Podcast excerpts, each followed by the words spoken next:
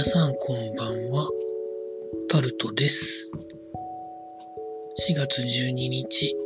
月曜日です。今週も始まりましたが、皆さんいかがお過ごしになってらっしゃいますでしょうか？今日も時事ネタからこれはと思うものに関して話していきます。今日はスポーツからアメリカで行われた全米オープンゴルフで松山英樹選手が優勝しました。日本人初です。良かったと思います。たくさんの日本人プロゴルフプレイヤーがチャレンジしてきた中でやっと取れたという感じなんでしょうか。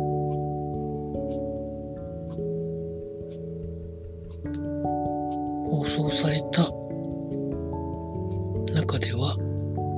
優勝の決まった瞬間あたりでしょうか。実況解説の方が泣いてしまうという。実況者は泣くの我慢してほしかったなと思うんですけどまあそのくらい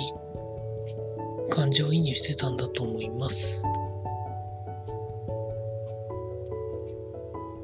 回はまぐれでできる可能性もあるので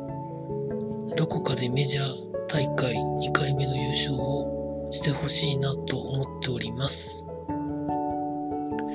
続いて大阪がコロナで追い込まれてるみたいな記事が2つ上がってました。大阪府は普及の手術の延期を要請しているということが記事になっていたり、まあ、いろんなことがあるそうです。政府は大阪への緊急事態宣言の再宣言に関しては慎重な姿勢を今のところはとっているということも記事になってます。追い込まれ感はかなりのものだと思うんですけど、今よりも強力なですけど、どんなことになるんでしょうか。続いて、経済の面でいきますと、半導体が世界的に、まあ、いろんな分野で足りなく、